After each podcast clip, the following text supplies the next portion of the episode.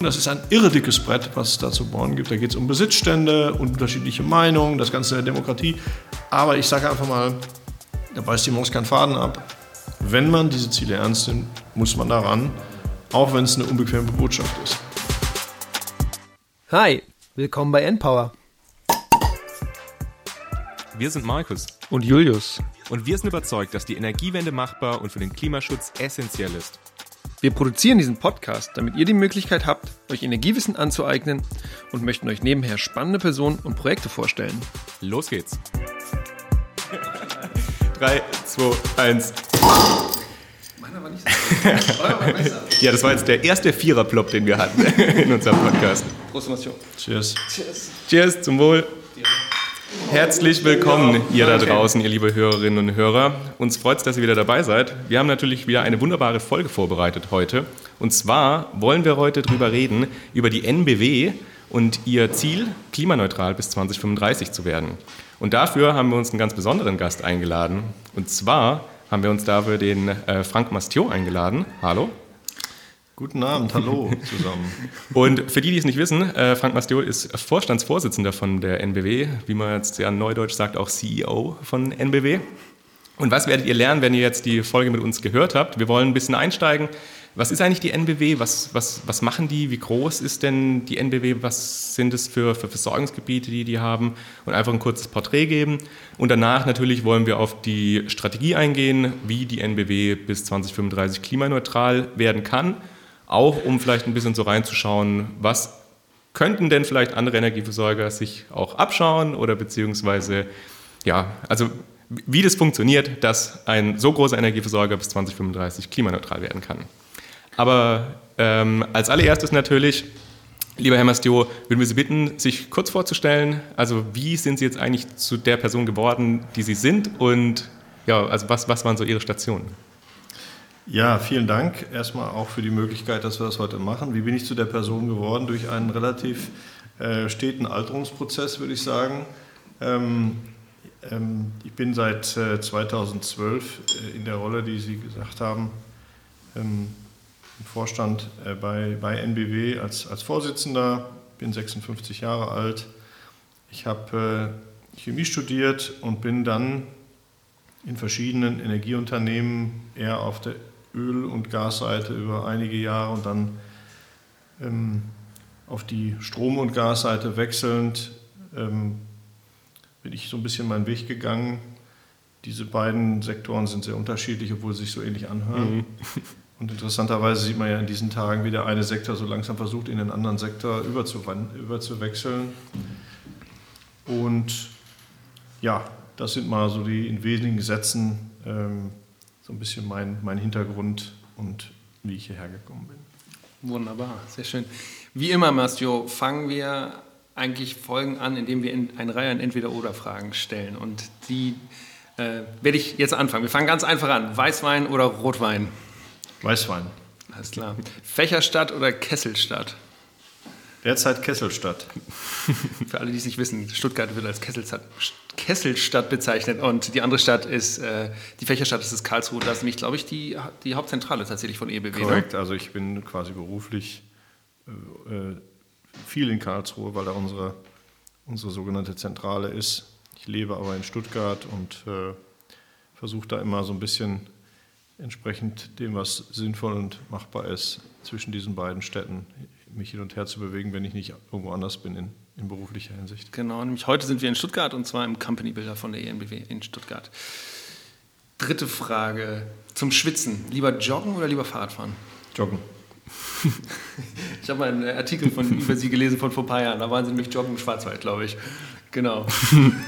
Okay, Blicke werden ausgetauscht. Mittagessen. Lieber mit Vorstandskolleginnen oder mit Nachwuchsführungskräften? Da kann ich ja jetzt nicht gewinnen bei der Frage. Das, das aber, auch nicht, aber, auch nicht, verlieren, aber richtig. Das ist die Idee. Ich esse, ganz ehrlich, ich esse wirklich mit beiden gleich gerne. Aber mir ist wichtig, dass ich mit beiden auch gerne jeweils esse. Also es gibt auch einen Joker, also okay, einmal den beides. Hat er jetzt gezogen. Ja, ja. Okay, okay. Letzte Frage. Auf dem Podium, lieber mit Luisa Neubauer oder lieber Gitarre zocken mit Czerno Jobatei? Gitarre mit Tscherno. genau, und ihr Lieben, wenn ihr nämlich Herrn Mastio googelt, dann findet ihr Bilder, wie er mit Luisa Neubauer auf dem Podium sitzt, aber auch wie er mit Tscherno Jubatai Gitarre spielt. genau. Cool, dann fangen wir an und zwar mit dem inhaltlichen Teil. Und zwar, Herr Mastio, wollen wir uns ja erstmal, wie das Markus gerade gesagt hat, anfangen mit, was ist eigentlich diese ENBW? Viele von euch, die da draußen sind und das jetzt gerade hören, haben, des, haben die ENBW vielleicht im Kopf als sehr, sehr großer äh, Energieversorger. Ich komme aus eher einer linken Ecke und damals wurde das noch so genannt, dass es damals vier Besatzungsmächte gab. Einer davon war die ENBW. Das ist auch schon zehn Jahre her. Seitdem ist viel passiert. Deswegen, Herr Mastio, was ist die ENBW? Was ist die NBW? Ich mache das mal ganz einfach. In der Tat war die NBW einer der großen vier Energieunternehmen in der damaligen Zeit in der sogenannten Oligopolwelt, wo jedes Unternehmen bestimmte fast Gebietsansprüche hatte. Das hat sich dann alles mit der Liberalisierung des Strommarktes geändert, aber das Unternehmen war durchaus zentral, äh, sagen wir, traditionell aufgestellt. Kohlekraftwerke, Gaskraftwerke, Kernenergie, Wasserkraft, Netzbetrieb, Kunden, ein sogenannter integrierter Energieversorger dann ist das Geschäft in den 2010er Jahren sehr rapide und sehr schnell. Energie ist ja ein lang, äh, langlebiges oder Langzeitgeschäft. In wenigen Jahren hat sich das komplett geändert. Kernenergieausstieg, rapide Zunahme von Erneuerbaren. Und die, die NBW musste sich komplett umstellen, um noch in der Zukunft einen Platz zu haben. Somit haben wir dann acht Jahre lang bis heute, äh, seit 2012, einen relativ äh, kraft, mit Krafteinsatz einen Umbauprozess äh, vollzogen und im Ergebnis, wenn ich heute drauf gucke, haben wir ein Unternehmen, was mittlerweile zu 40 Prozent Erneuerbare im Portfolio schon hat, was viele nachhaltige Themen besetzt, die früher nicht da waren, wie Elektromobilität, nachhaltige Stadtentwicklung und derlei Dinge mehr, viel mehr auf das Netzgeschäft nochmal setzt, weil es auch die Energiewende unterstützt mit einem deutlichen Rückgang, 40 Prozent weniger kohlebasierter Stromerzeugung. Somit also ein, ein deutlich verändertes Unternehmen heute ist. Wir sind heute knapp 23.000 Mitarbeiter, 5,5 Millionen Kunden, etwa 20 Milliarden Umsatz, ähm, erwirtschaften ein Ergebnis äh, operativ von etwa zweieinhalb Milliarden Euro. Das ist der Betrag ungefähr, den wir vor dem gesamten Veränderungsprozess äh, verdient haben damals, also wenn man so will, in den guten alten Zeiten. Und äh, das war auch das Ziel. Wir wollten den Umbau schaffen, uns zukunftsorientiert aufstellen, mit dem Anspruch, wieder so wirtschaftlich zu arbeiten, wie es vorher der Fall war. Das ging natürlich alles nicht mal eben. Ähm, da haben eine Menge Leute daran mitgewirkt. Und insofern ist heute NBW ja immer noch sehr stark im Bereich Energie unterwegs, aber hat sich mittlerweile Felder genommen, die deutlich stärker in Infrastruktur generell gehen. Mhm. E-Mobilität habe ich erwähnt, Breitbandtechnologie, nachhaltige Stadtentwicklung sind mal Themen, die da zu nennen wären. Und das ist so ein bisschen die Richtung, die das Unternehmen auch nimmt. Ja. Sie wurden ja damals mehr oder weniger eigentlich auch eingestellt, um diesen, diesen Transformationsprozess ja, zu forcieren, umzusetzen und so weiter.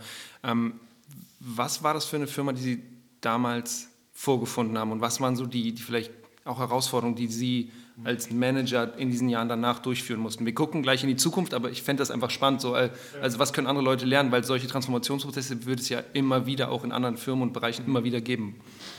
Also das Unternehmen hatte ja eine lange, lange Phase von wirtschaftlichem Erfolg und ähm, hinter sich in der Zeit äh, in 2012 mit viel, äh, sagen wir, einem profitablen Geschäftsmodell, mit Technologie, die anerkannt war. Insofern hatten, waren dort viele Menschen, die mit Herzblut sehr viel technischem Sachverstand einer Arbeit nachgegangen war, die sich A gerechnet hat und B auch in der Sache nicht wirklich diskutiert worden war. Und innerhalb von wenigen Jahren ist das auf den Kopf gestellt worden. Man könnte es auch so formulieren, die Lebensbiografie von Einzelnen als auch der Firma wurde sehr stark in Frage gestellt.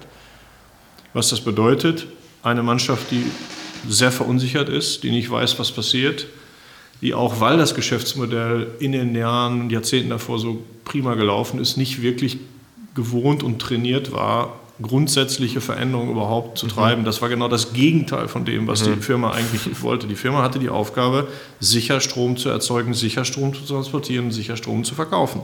Das hat sie ja gut gemacht. Und das hat die super ne? gemacht. Und wenn man dann die Ansage als Mitarbeiter bekommt, nicht am Rezept rütteln, dann rüttelt man nicht am Rezept. Ja. Und wenn dann auf einmal einer kommt und sagt, wir müssen jetzt alle Rezepte umschreiben, mehr oder weniger, das ist natürlich dann, selbst wenn man das will, nicht sofort passiert. Und insofern äh, war dann die Herausforderung, ein Unternehmen, was aus sehr fähigen technischen Sinne Kompetenz Erfahrung Menschen besteht, mit unheimlich Loyalität zur Marke, zum, zu ihrem Job, wollen alles richtig machen, wollen keine Fehler machen, dahin zu bringen, zu sagen, wir müssen das jetzt in der Sache ändern. Mhm. Wir müssen eure Fähigkeiten weiter nutzen, die sind gerade jetzt wichtig, aber die müssen wir irgendwie anders anwenden. Also das ist wie jemand, der ein Instrument, äh, Stichwort Gianno Jobatai, äh, gut beherrscht, aber man sagt ihm, du hast bisher 50 Jahre lang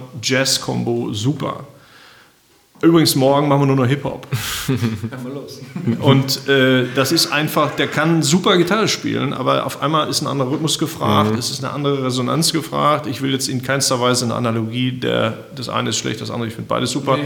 Aber nur mal um einen Punkt zu machen, man muss also die gleichen Kompetenzen nutzen, um sie anders anzuwenden. Mhm. Das war fast wie so eine Umprogrammierung, die man sich geben musste. Und was auch klar war, das kann man nicht vorgeben und am nächsten Tag dreht man da so einen Schalter um. Das ist ein Geschäft, was über Jahre von vielen Leuten auf den verschiedenen Ebenen, da muss ein Vorstand funktionieren, da muss der Arbeitnehmerflügel mitziehen, da müssen die Leute mitgehen wollen und auch mitgehen können. Das muss vom Shareholder getragen werden. Und am Ende des Tages, was auch noch ein Thema war, Reputation.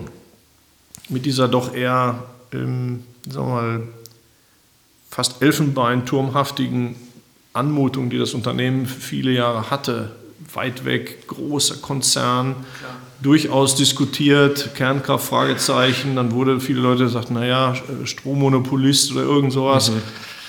Daraus eine, eine Firma nochmal zu entwickeln, die sagt, das kann ich eh alles nur hinkriegen, wenn ich in die, in die Fläche gehe, Windparks, Solarparks, E-Mobilität. Ich muss eine ganz andere kommunikative Positionierung hinkriegen, viel mehr Akzeptanz anders nochmal auf die Bürgerinnen und Bürger und die Kundinnen und Kunden eingehen. Auch das zu verarbeiten. Und last but not least, ein Umbau in dieser Variante ist immer auch mit Härten verbunden, die da heißen Kosten, Sparprogramme. Ja. Ähm, dann äh, auch kostet es Jobs. Ich meine, wir haben in diesem Fall keinerlei ähm, Leute gekündigt. Wir hatten eine Bestandsgarantie für Jobs. Das hat es nicht wenn man so will, nicht einfacher gemacht, weil man kreativer sein musste in der Frage, naja, wie gehe ich denn damit um? Mhm. Und das Ganze umschulen und die Leute mitnehmen. Also da waren eine Menge Themen, die gleichzeitig äh, behandeln wurden. Es gibt im Englischen diesen schönen Begriff, we build the plane while we fly. Und das fühlte sich so ein bisschen so an. Mhm. Wussten Sie da damals schon, wo das Flugzeug hinfliegen sollte? Also das wäre schon nicht schlecht, ne? Ja, also ich sag mal so, wir haben das gelöst. Das war die Kernfrage. Die Irritation damals okay, wir sind da jetzt gerade an, in einer Sackgasse, will ich gar nicht mal sagen. Also da muss man zunächst festhalten, das ist auch nicht von jedem sofort geteilt worden. Es gab immer mal schwierige Zeiten. Aber dass ein Geschäft fundamental irgendwo außer, aus dem Rhythmus ist, da, da gab es schon den einen oder anderen, das wird dann schon wieder besser. Oder mhm. die zweite Variante war, naja, wenn das nicht funktioniert, hilft die Regierung. Mhm. Also springt dann finanziell springt ein. dann finanziell ein. Auch das gab es. Also man musste im Grunde genommen sagen, jedenfalls war das meine Hypothese, wir können gerne diese Wette machen, aber das ist eine Wette. Mhm. Ich habe ein besseres Gefühl, wenn wir sagen, wir bauen jetzt ein Programm ja. auf, das machen wir mal selbst, ja. ohne fremde Hilfe und das, wenn dann noch einer obendrauf uns unterstützt, umso besser. Wunderbar. Und dann haben wir im Grunde genommen es so gemacht, Stichwort Richtung, wir haben die Mitarbeiter gefragt. Was würdet ihr denn machen mit eurem Wissen? Mhm. Was geht in welcher Zeit? Wie schnell kriegen wir es umgesetzt? Wir haben dann 20 Leute etwa aus dem gesamten Unternehmen, ich will nicht sagen statistisch ausgesucht, aber letztendlich sehr divers aufgestellt, von der jungen Graduate bis hin zum ähm, erfahrenen Bereichsleiter. Und die haben wir gebeten, so, ihr helft jetzt mit uns, äh, mit uns zusammen als Vorstand ein, eine klare Richtung zu definieren.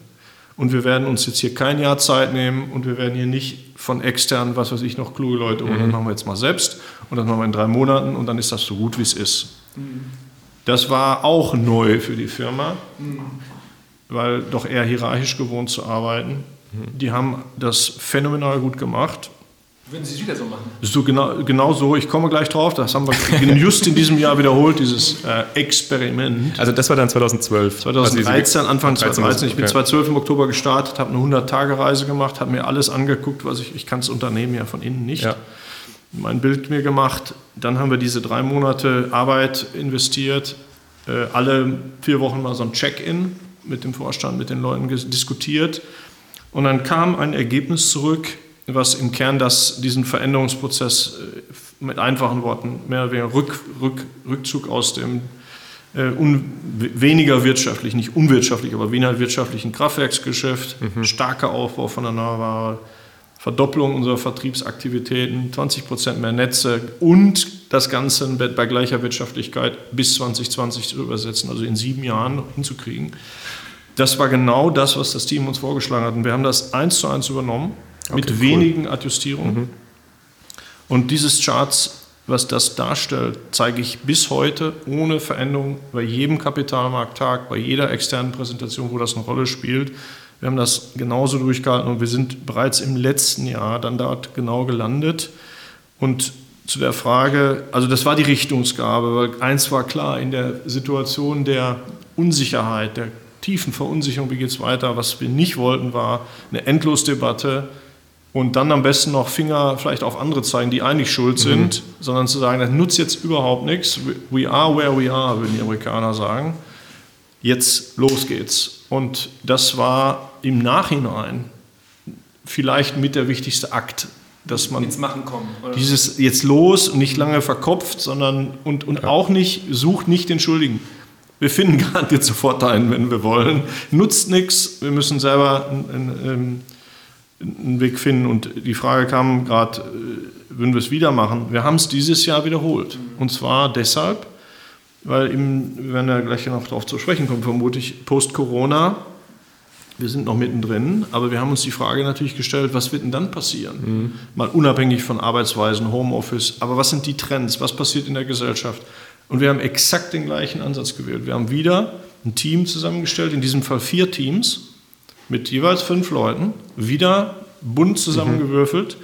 Wir haben die parallel für zwei Monate äh, sozusagen mit dem Auftrag versehen, welche Trends seht ihr, die für die Firma wichtig sind? Welche Chancen seht ihr? Welche Voraussetzungen müssen wir schaffen, um diese Trends zu heben? Und äh, was, was, können wir, was können wir jetzt als nächstes tun? Mhm. Und die haben einen phänomenalen Job gemacht. Wir haben uns diese Informationen jetzt zuletzt vorgestellt. Wir sind gerade dabei, das noch so ein bisschen zu verarbeiten. Ähm, und zwar einfach, um den, den Horizont und den Blick frei zu haben und nicht dem Mainstream, den jeder in der Zeitung lesen kann, vielleicht zu folgen. Da ist vielleicht was dabei und so weiter. Also haben wir wiederholt, weil es damals gut funktioniert hat. War, war das dann ein Grund dafür, warum Sie jetzt gesagt haben, oder warum keine externen hinzugezogen worden sind, dass man gesagt hat, man möchte sich nicht dem Mainstream in Anführungszeichen quasi da. Ähm, also da ist gegen externen Input spricht nichts. Also wir beschäftigen uns sehr intensiv mit dem, was Dritte machen. Äh, aber es gibt ja Situationen, wenn ich nochmal auf 2012 springe, da wird in so einer äh, Situation das Problem gerne nach extern quasi wegdelegiert. So, jetzt brauchen wir Leute, und äh, die, die uns das jetzt erklären, wie das hier alles mhm. geht. Mhm. Das kann man machen. Nun, das ist letztendlich hat jeder seinen anderen Ziel damit umzugehen. Meine persönliche Arbeitshypothese war, wenn eine Mannschaft verunsichert ist und ich weiß, dass es einer der besten letztendlich im technischen Sinne Firmen in der Branche ist, ja zum Teufel, da muss ich doch die Lösung durch die Mannschaft selber arbeiten lassen, weil wenn das dann funktioniert, ist das natürlich doppelt gut, weil das auch was mit, dem, mit der Mannschaft mhm. macht, mit dem Selbstbewusstsein macht und die Gleichung ist ein bisschen aufgegangen auch. Ja. Ist es nicht so auch, dass wenn, wenn Sie die Leute integrieren, dass die dann eben mehr Ownership aufbauen und sagen, das ist mein Projekt, ich habe daran mit Exakt. teilgenommen, das ist der Punkt? Das ist, ein, ganz, ganz, das ist ein ganz, ganz wesentlicher Punkt.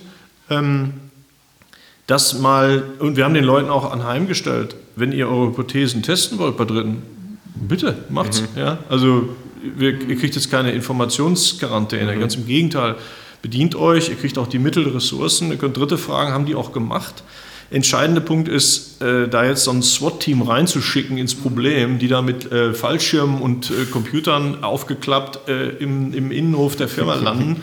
Das ist ein schönes Bild, aber so funktioniert das reale Leben ja. nicht. Äh, jedenfalls, ich bin der Auffassung, äh, die, die, die Lösungen liegen in allermeisten Fällen eigentlich auf der Hand und man muss den Leuten nur mal in den Raum gehen, auch sie die, die Punkte artikulieren zu lassen. Ja, also das hat gut funktioniert.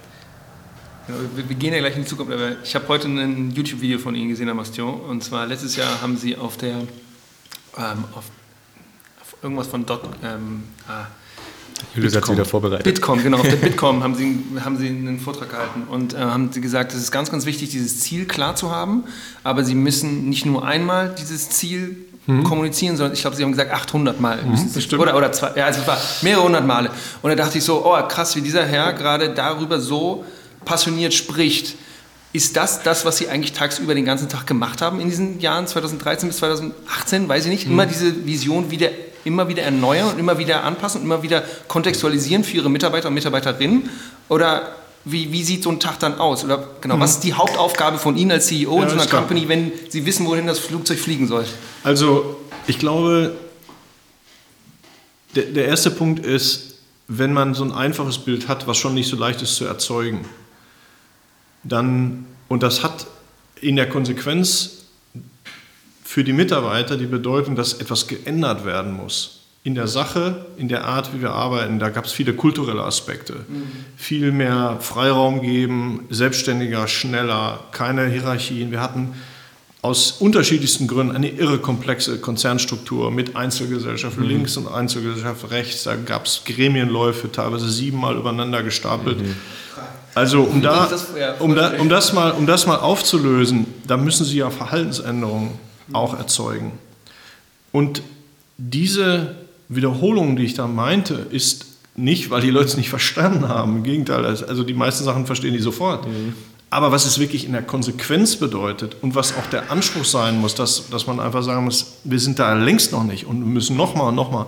Ich glaube, man unterschätzt in so einer Rolle von außen betrachtet die Notwendigkeit dieses permanent Hinterhergehens. Mhm. Also das, der Tag sag mal, ist vielleicht ähm, weniger gefüllt, als man es glauben würde, mit dem permanent sich auseinandersetzen, was kann ich strategisch als nächstes tun.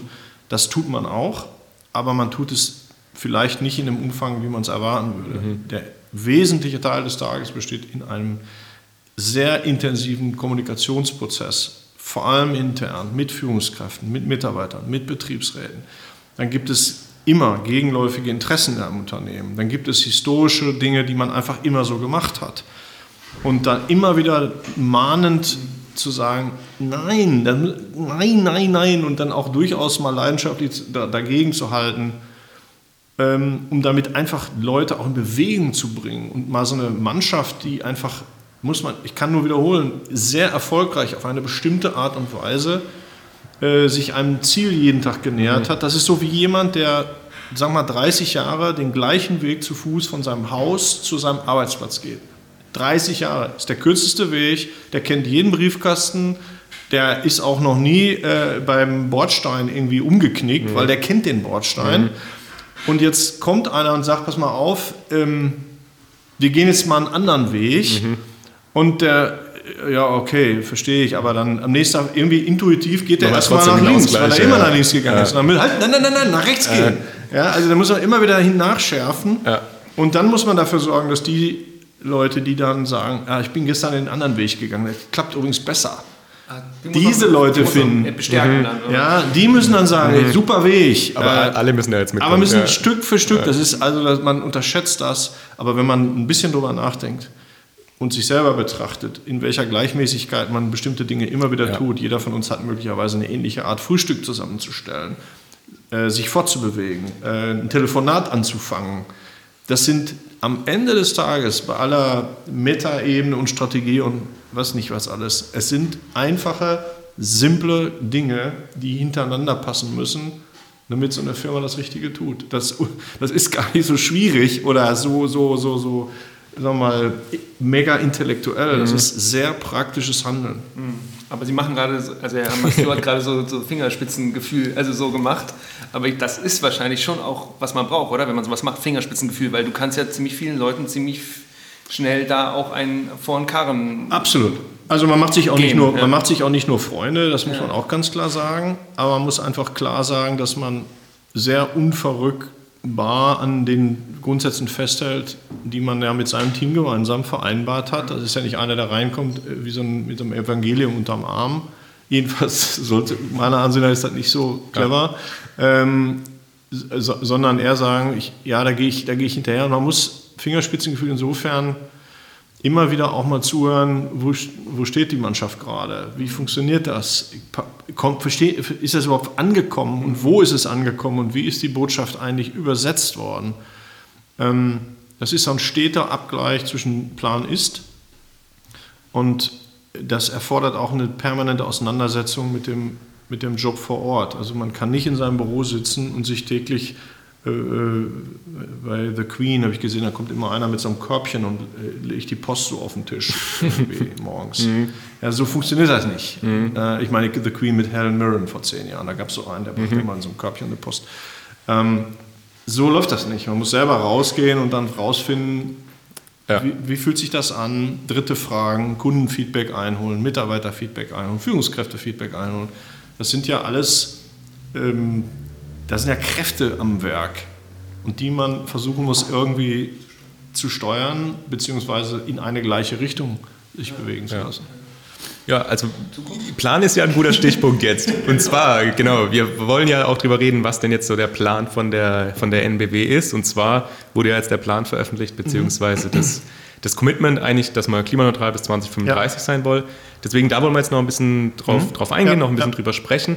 Vielleicht als erstes, also was sind denn jetzt eigentlich so die großen Schritte, die bis 2030 mhm. anstehen, die Sie da vollbringen wollen? Also zunächst, Klimaneutralität ist ein bisschen neben Corona in aller Munde. Ähm, Menschen verstehen durchaus unterschiedliche Dinge darunter. Wenn man sich damit wirklich sachlich auseinandersetzt, wird man feststellen, dass ähm, man das, dass man das gut definieren kann. Da gibt es bestimmte Betrachtungsräume. Rede ich da jetzt von meinem eigenen Handeln? Wie gucke ich auf meine Vorlieferanten? Was machen meine Kunden und so weiter? Also das muss man zunächst mal feststellen.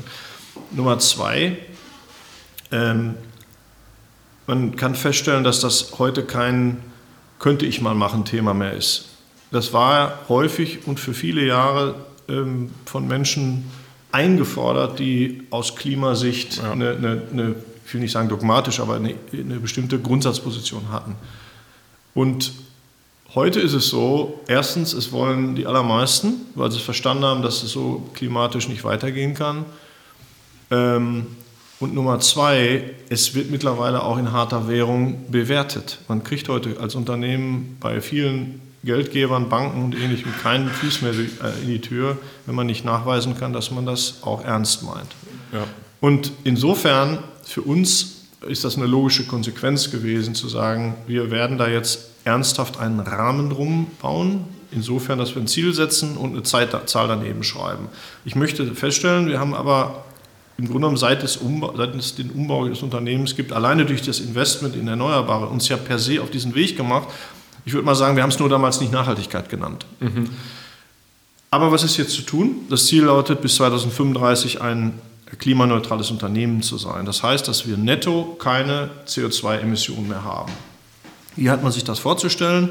Da gibt es verschiedene Quellen im Unternehmen für CO2 und die offensichtlichste ist eben die, die mit Erzeugung von Energie verbunden ist. Kraftwerke haben die äh, jedenfalls Kohle, Gas, fossile, mit fossilen Brennstoffen betriebene Kraftwerke eben die Eigenschaft, dass sie CO2 emittieren. Wir haben bereits 40 Prozent von diesen Kraftwerken außer Betrieb genommen. Auch das schon in der Vergangenheit. Der Weg, den es jetzt zu gehen gilt, heißt bis 2035 eigentlich alle Kraftwerke Stück für Stück aus dem Betrieb zu nehmen. Also die fossilen Kraftwerke. Die fossilen. Ja.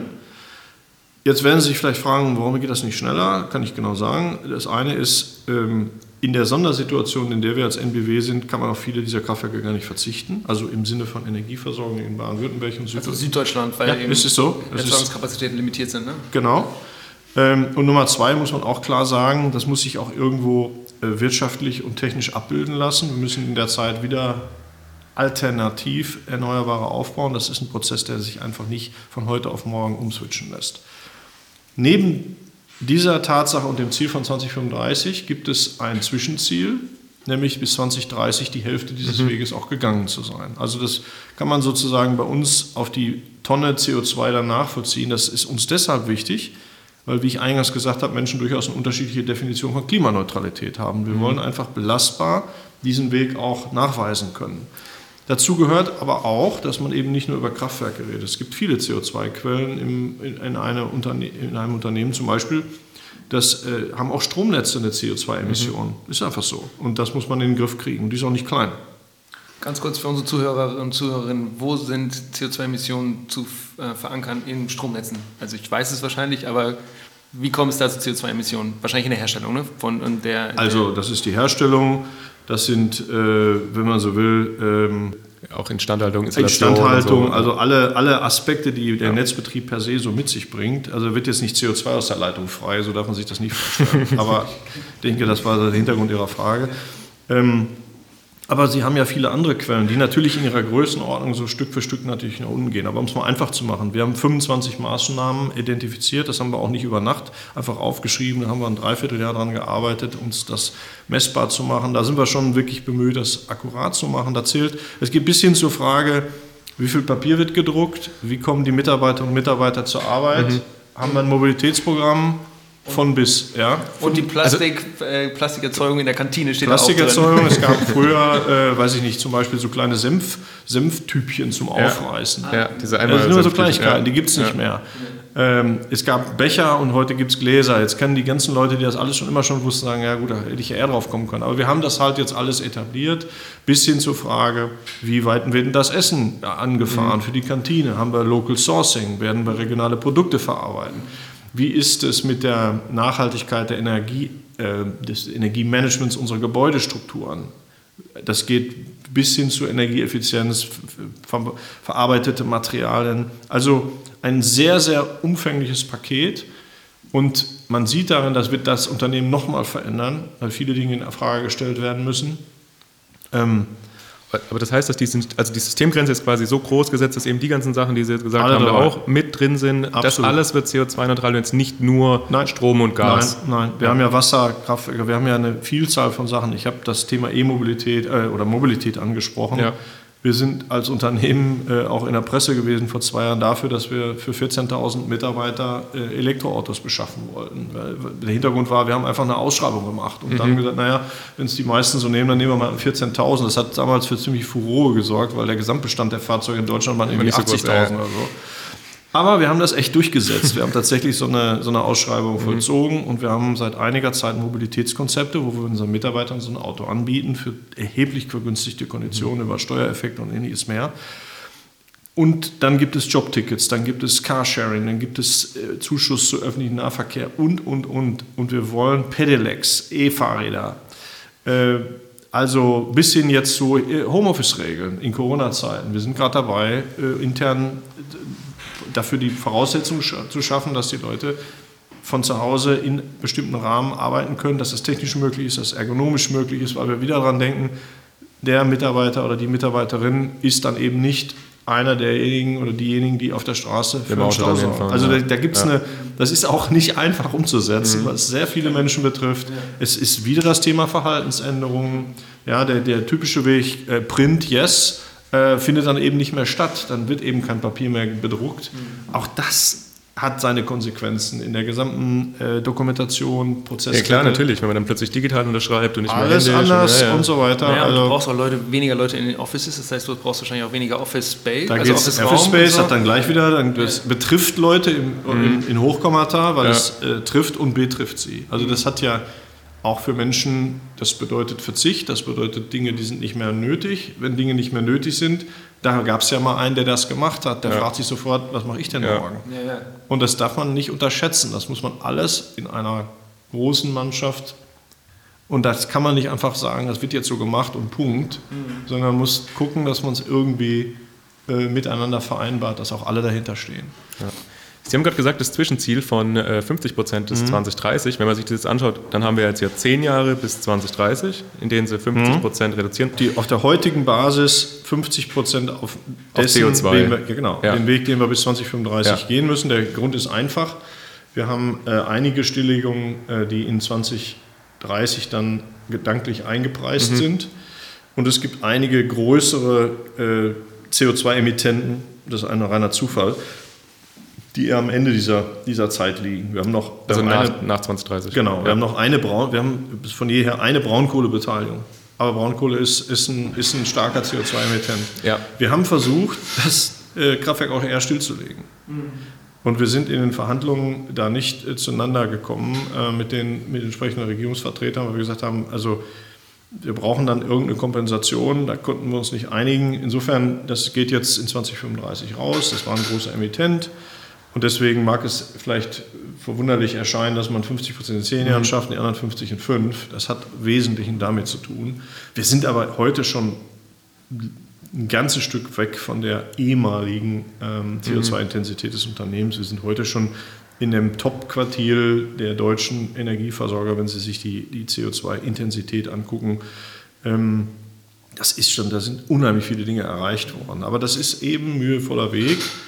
Ähm, und wie gesagt, das ist eben nicht nur Stromerzeugung, es ist Netzbetrieb, es ist Fahrzeugflotten, alles, was dazu gehört. Wir können jetzt kurz über diese vier Themen, die Sie ja, genau, genau, würde ich jetzt sagen, das erste haben wir, jetzt ja schon. Ja, davon eben schon auch schon angeschnitten, gut. aber genau. Genau, also wir, wir warten ja, du hast es gerade vorhin, glaube ich, auch gesagt, äh, diese vier Teile, über die wir reden wollen. Also zum einen Kohleausstieg haben Sie quasi groß, dann grüne Gas und Wasserstoff, Grünstromeinsatz und Kompensation. Das sind so diese vier mhm. Punkte, die man ja bei Ihnen findet. Kohleausstieg haben wir jetzt, glaube ich, eigentlich mhm. drüber gesprochen. Das Außer wenn Sie noch was dazu sagen Nein, nein, nein, nein das, das ist, äh, Kohleausstieg, da ist nur zu sagen, das ist jetzt eine beschlossene Geschichte, auf die man sich in Deutschland geeinigt hat. Man wird sehen, das wird uns nochmal unter Stress setzen als System. Warum? Wir sind Industrienation, wir haben eine, einen gewissen Lebensstandard, der Energiebedarf in einer bestimmten Größenordnung erzeugt. Wir steigen jetzt aus der Nukleartechnik aus bis Ende äh, übernächsten Jahres. Wir haben einen klaren Ausstiegspfad für die Kohlekraftwerke definiert. Und dann gibt es noch zwei Sektoren, die alternativ respektive ersetzend dafür sorgen müssen, dass es trotzdem weitergeht. Das ist nämlich hinreichend Erneuerbare zu haben und hinreichend Netze zu haben. Mhm. Und da wird es dann knifflig, weil die erneuerbaren Zubaugeschwindigkeit nicht in der Nähe mhm. dessen ist, was wir brauchen. Also da sage ich mal locker, wir sind ein Faktor 3 zu langsam. Und die Netze müssen auch erstmal gebaut werden. Das ist gigantische Investitionssummen, technisch herausfordernd. Erdverkabelung, Gleichstromnetze und so weiter. Ich will es jetzt nicht zu kompliziert machen. Ist einfach nicht eine gesetzte Agenda. Also was ich damit sagen will, ist, wir haben eine Gleichung beschrieben, wo wir das, was wir auf keinen Fall mehr tun wollen, gesetzlich geregelt haben. Mit einer unveränderbaren, wenn man jetzt an Recht und Gesetz, sollte man ja auch tun, wenn man sich daran hält, auf der anderen Seite, das, was ich brauche dazu, ist in dieser Deutlichkeit nicht gesetzlich regelbar. Ich erwarte einfach durch Zielstellungen und die Art, wie ich es kommuniziere mhm. bei erneuerbaren Netzen, dass das passiert. Ich will da nur darauf hinweisen, da äh, ist noch einiges an Arbeit zu leisten. Ist das technisch leistbar? Ja. Müssen viele Dinge auch dann äh, wohlwollend zusammenkommen? Ja. Und das müssen wir einfach auf, auch auf dem Bildschirm behalten. Dann würde ich sagen, machen wir also finde ich die wichtigen Punkte eigentlich zum Kohleausstieg, ist, weil Sie jetzt gerade gesagt haben, dass da auch viele große Erzeuger ja auf einmal rausgehen.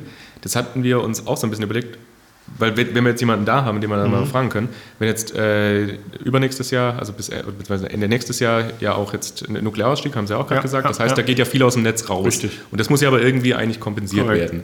Was ist denn da die Strategie? Also man muss ja unterscheiden äh, zwischen dem was sich ein Land als Ziel in der Energiewende gesetzt hat. Und das habe ich gerade beschrieben. Da gibt es, ja. eine, wie man so eine Massenbilanz kann man das nennen, würde man es im Chemieunterricht ja, nennen.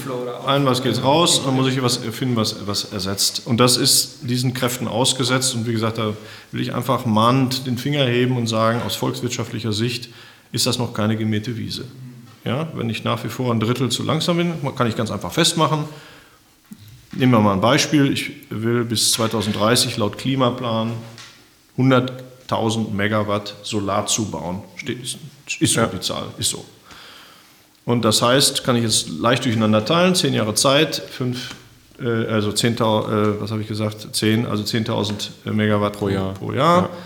Bei Wind sind es äh, dicker Daumen 30.000 Megawatt, das sind dann 5.000, 5,5 so in der Größenordnung. Und ähm, Genau, wir haben jetzt gerade 8 Gigawatt Offshore, ne? also genau. auch und, pro Jahr mehr oder weniger. Jetzt können Sie, wenn Sie so eine Zahl mal festgeschrieben haben, das ist ja die verbindliche Zielstellung, dann können Sie relativ einfach am Ende jedes Jahres messen, wo bin ich denn ausgekommen. Jetzt nehme ich mal das letzte Jahr und ich sage mal, dicker Daumen, äh, Sie brauchen beim Wind, was habe ich gerade gesagt, etwa 3 bis, 3 bis 4, ja, sagen wir 3000 MW. Ne? Das hat 30.000. Ich baue in 10 Jahre Zeit 3, 3, 3000 Megawatt pro Jahr. Letztes Jahr hatten wir 1000.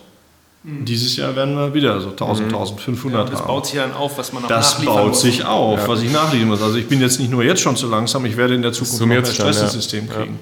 Und den Punkt muss man einfach verstehen. Das ist die Ebene der Bundesrepublik. Die Ebene der NBW, wir sind jetzt durch die veränderten Marktverhältnisse und die Rollendefinition, die es im Markt gibt, nicht ursächlich als Firma in Anführungsstrichen verantwortlich, diesen Plan eins zu eins umzusetzen. Wir haben die wirtschaftliche Freiheit, ähm, andere Dinge zu tun, wie ich gesagt habe, E-Mobilität, Stadtentwicklung.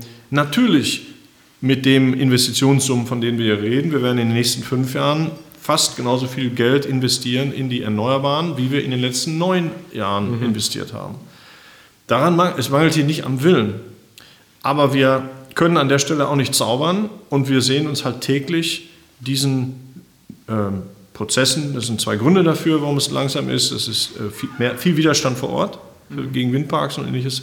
Und wir sind in dem Prozessmanagement in Deutschland einfach zu kompliziert, zu langsam. Genehmigungsverfahren haben sich in ihrer Zeit, die es bedarf, von, für so einen Windpark von vor vier Jahren, da reden wir von 36 Monaten, bis so ein Park durch ist. Wir sind heute bei 70 Monaten. Innerhalb von vier Jahren und als Firma muss man sich dem stellen. Wir sind aber einem wirtschaftlichen Ziel auch verpflichtet. Wir müssen unsere Mitarbeiter Gehälter zahlen, unseren Shareholdern eine Dividende. Wenn wir also merken, dass wir an einer bestimmten Stelle nicht weiterkommen, müssen wir uns was anderes einfallen lassen. Und da, so muss man einfach drauf gucken. Da muss sich ein Unternehmen auch immer auf die gegebenen Umstände einstellen. Im konkreten Fall heißt das, dann geht man auch mal ins Ausland, um zu gucken, ob man da Windparks gebaut kriegt. Wenn man das hier vielleicht in der Geschwindigkeit nicht hinbekommt, ja. Weil es keine Alternative dazu gibt. Mhm. Ne?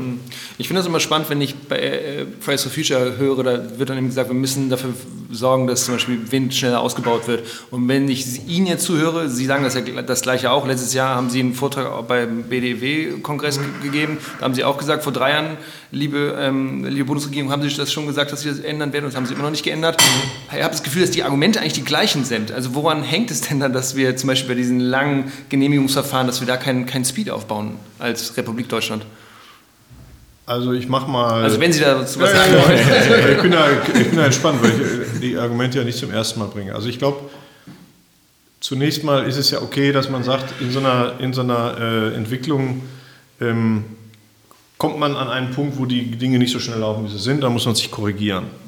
Der erste Punkt ist, ich glaube, wir müssen an der Stelle lernen, schneller zu reagieren. Wir müssen dann, wie man es im Unternehmen machen würde, sagen, so, wo steht das Projekt nach einem Quartal? Wenn ich merke, es kommt nicht weiter, muss ich mir einen Plan B auslegen. Jetzt werden alle Leute sagen, naja, in der Demokratie, wo Leute Freier haben, sich für und gegen etwas zu entscheiden, akzeptiere ich sofort als jemand aus der Industrie kommt, das ist etwas länger und dauert. Aber wenn ich Ziele gesetzt habe und die sind klar niedergeschrieben, dann bin ich schon in der Verpflichtung zu testen, ob mein System überhaupt in der Lage ist, das zu leisten. Insofern ist das Petitum, was ich sage, wir nehmen das Ziel, wie es ist, und jetzt fragen wir nicht, okay, das dauert halt so lange, sondern sagen, was müsst ihr denn machen, dass das Ziel auf jeden Fall erreicht wird? Ja, das ist so. Also äh, wir alle, wenn wir sagen, wir wollen irgendwie ähm, um keine Ahnung, 14 oder 20 einen Bus irgendwo bekommen und ich bin jetzt 20 Kilometer weg und ich habe mir vorgenommen, ich fahre mit dem Auto und da ist jetzt ein Stau, dann sage ich, ja gut, dann fahre ich halt dann mit dem Bus nicht. Sondern sage ich, okay, wie komme ich denn da sonst hin? Gibt es dann eine andere Möglichkeit? Ah ja, stimmt, da gibt es noch eine U-Bahn, die ich noch nehmen kann. Und so geht man ja heran. Das brauchen wir, glaube ich, an der Stelle in, in Deutschland in deutlich stärkerem Maße. Also eine stärker am Ziel orientiertes Management von Prozessen und Institutionen. Der grundsätzliche Punkt, der dahinter steht, ist, äh, ich will das auch sehr einfach machen, aber damit man es versteht. Ich glaube, wir haben ein sehr im Vergleich zu anderen Dritt, dritten Ländern und Staaten, da kann man immer meckern, wie man will, aber ich glaube schon, dass in diesem Land Dinge echt gut funktionieren. Aber unser Gemeinwesen, und das ist jetzt in keinster Weise nur auf irgendwie Beamte oder so gemünzt, aber alle, die institutionell an so einem Thema wie einer Umsetzung einer Energiewende arbeiten.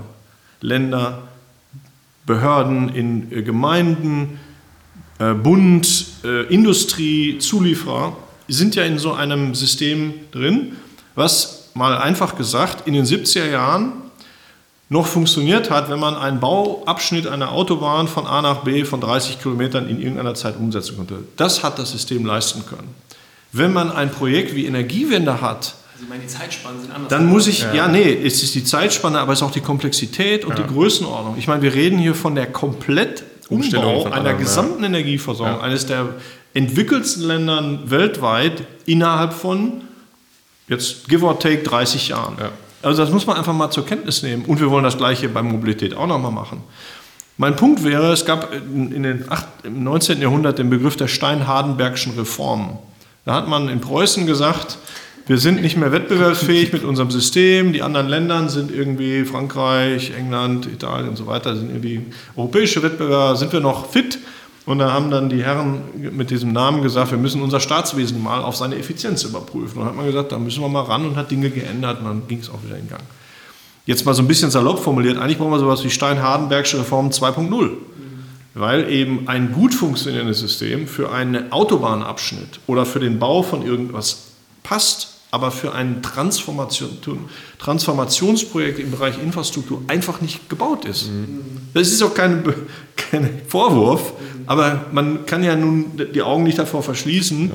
Das ist dann eben, da muss man sich umstellen. Und das ist, glaube ich, das, wo wir den Mut brauchen, es auch zu tun. Das ist ein irre dickes Brett, was es da zu bauen gibt. Da geht es um Besitzstände und unterschiedliche Meinungen, das Ganze der Demokratie.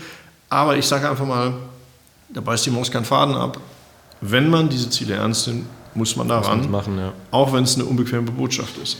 Ich habe das Gefühl, wir können mit einfach so weiterreden. Ne? Ja, wir haben diese vier Themen, deswegen gehen wir zum zweiten. Ja? ja, das noch kurz und dann ist auch, die anderen zwei haben wir ja jetzt eigentlich schon mit auch abbehandelt. Ist, Aber ja. genau, über grüne Gase und Wasserstoff. Ja. genau.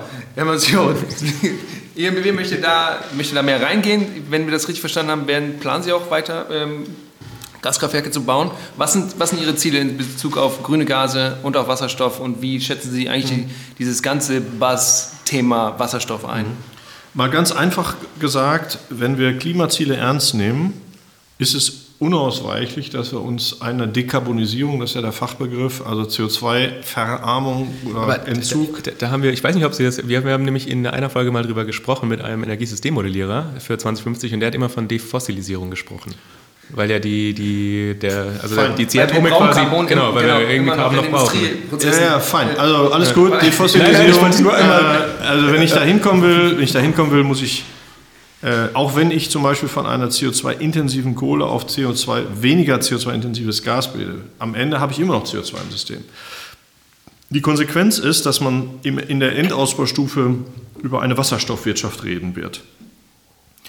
Der erste Punkt ist, das ist im Sinne des CO2-Ziels eine richtige Agenda, nach meiner Einschätzung. Nummer zwei ist, das wird nicht morgen passieren, auch nicht übermorgen. Wir haben heute noch keine Mengen in Wasserstoff, die überhaupt in ja. irgendeiner Nähe des Bedarfs wären. Nummer zwei, wir haben noch keine Infrastruktur, die Wasserstoff überhaupt handeln kann. Das sage ich jetzt mal für eine Sekunde als Chemiker. Wasserstoff ist ein verdammt kleines Molekül. Mhm.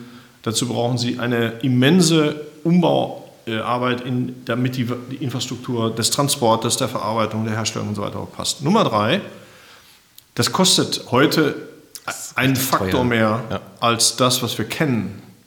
Jetzt kann man argumentieren, naja, wenn die CO2-intensiven Brennstoffe ja mit einer CO2-Steuer bezahlt werden, dann werden die auch teuer. Das stimmt natürlich, aber irgendwo gibt es immer noch einen Abstand.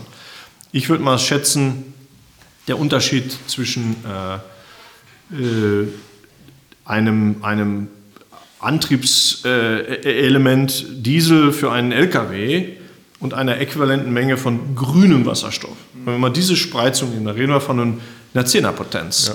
Also locker. Eher 10 bis 15 vom Preis her. So, was heißt das? Wir werden, wenn wir das jetzt ernst nehmen, das Thema, eine boomende äh, Dynamik erleben, wo Leute investieren, es wird Fördergelder geben und dann ist meine Prognose, wird natürlich das Kostenthema irgendwann relativ schnell nach unten kommen, glaube ich. Viele haben gesagt, bei Solar wird das auch nie passieren. Naja, wir wissen, was passiert ist. So ähnlich wird das bei Autobatterien übrigens bei E-Mobilität gehen und es wird, glaube ich, auch bei Wasserstoff gehen. Aber Wir reden schon noch von etwas, ich bin kein Prophet, aber ich dachte mal 2030 irgendwas. Ja, Plus. große Infrastrukturen und die müssen auch in genau, investiert ja. werden und so. Ne? So, und der letzte Punkt ist, ähm, die dafür notwendige Energie soll ja auch regenerativ sein, um den Wasserstoff überhaupt zu erzeugen. Chemisches Fahren steckt dahinter. Das können wir in Deutschland, wenn, da Mengen, wenn man sich die Mengen anguckt, die man bräuchte, überhaupt nicht realisieren. Wir müssten nochmal die gleiche Zielmenge für 2030 an Erneuerbaren, und ich habe darauf hingewiesen, wie schwierig das mhm. ist, nochmal verdoppeln, verdoppeln, um in 2040 oder so da, oder bis 2050 von mir aus, ist auch fast egal, diese Menge zu erzeugen. Ergebnis der Überlegung ist, wir werden das in Deutschland gar nicht hinkriegen. Alleine oder Nein, über? Ja. Ausgeschlossen. Wir werden importieren müssen. Importieren heißt anderswo erzeugen, wieder mit Erneuerbaren, die müssen da gebaut werden mhm. und irgendeiner muss die Leitung legen. Und ein Faktor, der gerne unter, das haben viele eingesehen, sagen, ja, dann wird das halt in Algerien, in Marokko und sonst wo produziert. Dann würde ich sagen, ja, sollten die Leute mal fragen, die da wohnen, ob die das überhaupt wollen. Mhm. Also das kann ja nicht so nach einer postkolonialen Attitüde gehen. Äh, ja. Die Nordafrikaner sorgen dafür, dass der äh, dass europäische Energieverbraucher ja. auch grüne, äh, grüne Zertifikate sich ausstellen kann. Also da wird es einen bestimmten Bereich der Energiediplomatie geben, zu geben haben, der das zu einem geopolitischen Thema macht. Und da ist viel Arbeit zu leisten. Wir sind als Firma sehr intensiv in den letzten zehn Jahren in den Bereich Gas eingestiegen haben die VNG übernommen, zur Mehrheit äh, in, in, in, Leipzig, drittgrößter deutscher Gasproduzent oder äh, Infrastrukturbetreiber mit Netzen, mit Gaskavernen und allem, was dazugehört.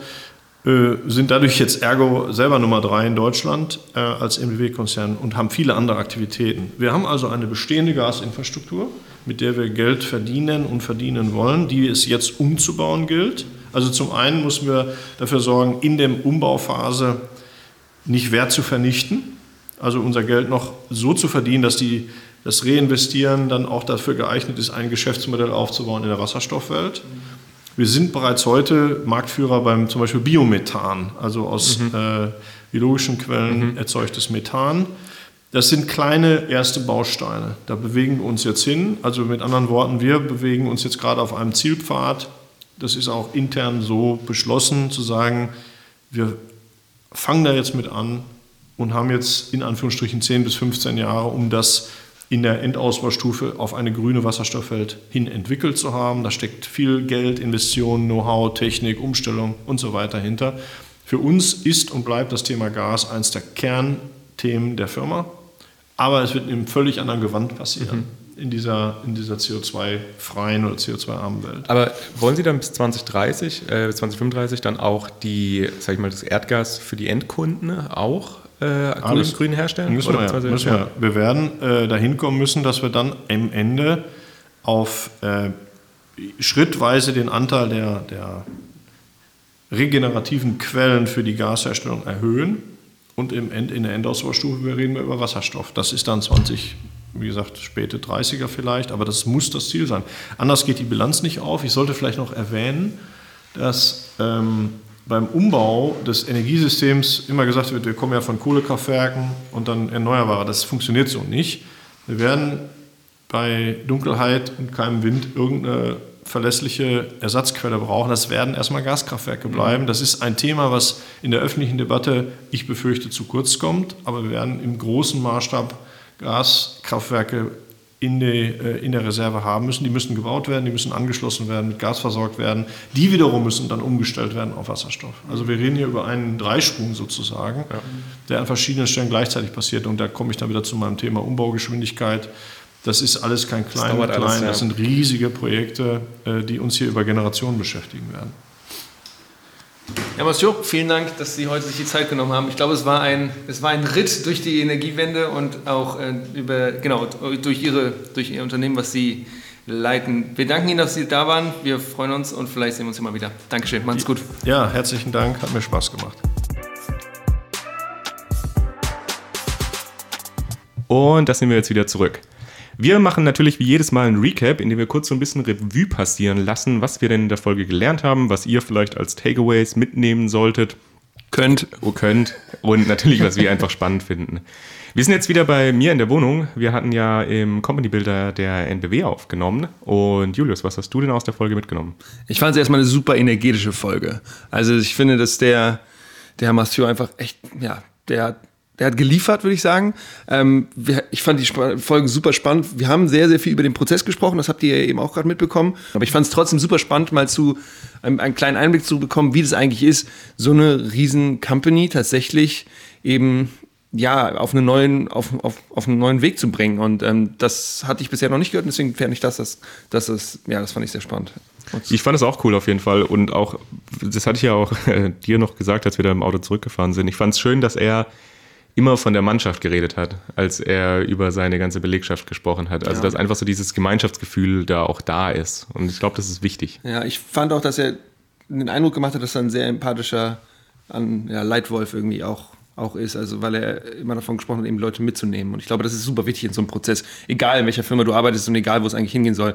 Wenn du eine Mannschaft hast, die eben un unsicher und verunsichert ist, kommt es eben so nicht. Und ich fand, fand, dass er super viele spannende Metaphern benutzt hat. Also, ja. äh, äh, weiß, build the plane while flying, das fand ich irgendwie ja. schon ein ganz, ganz cooles Ding. So, natürlich, wir haben jetzt nicht unendlich viel über Strukturen und nicht so viel über Technologien und sowas gesprochen, aber ähm, ich, wir hoffen, dass wir euch einen kleinen Einblick bekommen haben in diese Welt, in der sich da die NBW bewegt.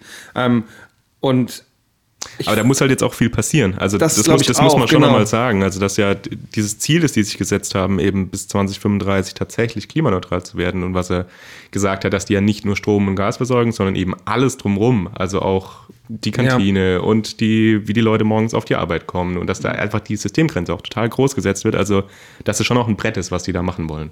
Genau, aber du, ich glaube, du brauchst eben auch ambitionierte Ziele, damit du Auf auch liefern Fall. kannst. Wenn du sagst, wir wollen nur 10% machen, dann machst du vielleicht 8 und dann kommst, kommst du zu nichts. So. Ja. Ich fand, was ich, letzter Punkt vielleicht noch, was ich super spannend fand, war, dass ich immer das Gefühl hatte, dass es so diese, oder dass es oft in den Medien höre ich das so, dass es dieses Ding ist zwischen Fridays for Future versus große Wirtschaft. So. Und ich finde, mit ihm hat man mal gesehen, dass er eigentlich, äh, also komplett dabei ist, CO2-neutrales Unternehmen da zu bauen. Und das habt ihr nicht mitbekommen, aber als er rausgegangen ist, hat er noch gesagt, naja, wir haben jetzt noch 10, 15 Jahre, sonst haben die ganzen Eisbären am Ende kein Eis mehr, auf dem sie chillen können. so, und das fand ich irgendwie eine sehr bezeichnende äh, Aussage ganz am Ende von ihm. Also ich glaube, wir sind da eigentlich ziemlich auf alle, alle in einem Boot, müssen es eben zusammen hinkriegen. Und, ja. ja, genau. Das ist die große Aufgabe. Deswegen äh, hoffen wir, dass ihr auch die Folge spannend findet. Wir freuen uns natürlich, wenn ihr mit uns in Kontakt tretet, gerne auf Instagram, per Mail oder Twitter oder wo auch immer. Und ansonsten hören wir uns wieder in zwei Wochen. Genau, macht's gut, schön, dass ihr dabei wart. Bye, bye.